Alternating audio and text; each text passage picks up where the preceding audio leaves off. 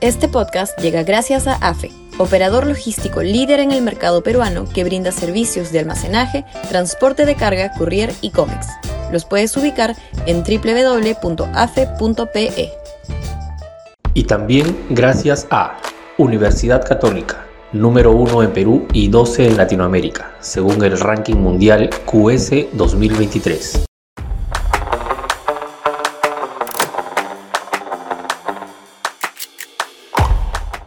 El populismo no rinde frutos eternos.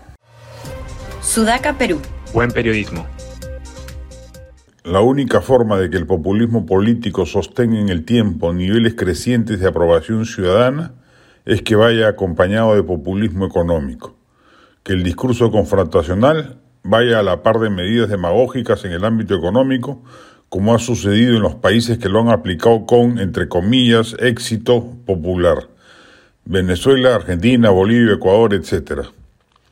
En el Perú, felizmente, la constitución del 93 es tan reglamentarista, provino después del delirio populista del primer gobierno de Alan García, que es un candado contra el populismo económico.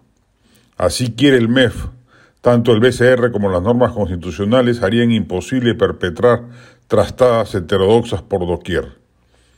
Lo ha intentado el gobierno con un par de normas laborales desastrosas, a todo esto, ¿no es inconducente que una congresista como Sigrid Bazán se reúna y presione al presidente de Indecopi porque la entidad o una comisión autónoma de su titular propiamente hablando haya declarado como barrera burocrática la prohibición de tercerizar las actividades que forman parte del núcleo del negocio de una empresa, medida aprobada a través de un decreto supremo en febrero de este año? Pero de ahí poco más nada.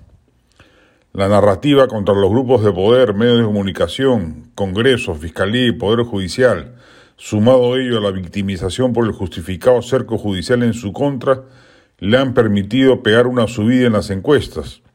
Pero ya en la última medición de Ipsos se aprecia que fue un hipo y que empieza nuevamente el camino del descenso.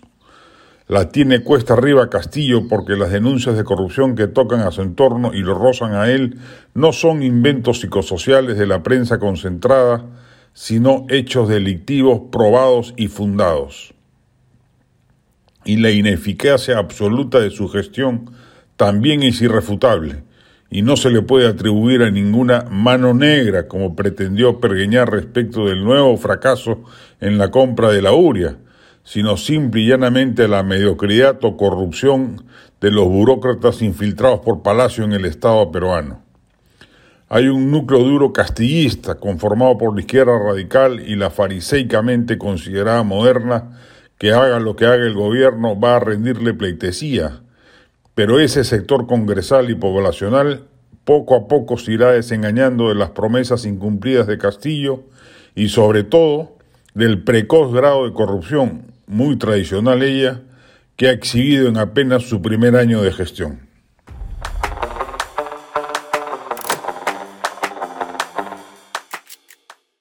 Este podcast llegó gracias a AFE, operador logístico líder en el mercado peruano que brinda servicios de almacenaje, transporte de carga, courier y cómics. Los puedes ubicar en www.afe.pe. Y también gracias a Universidad Católica número 1 en Perú y 12 en Latinoamérica, según el ranking mundial QS 2023.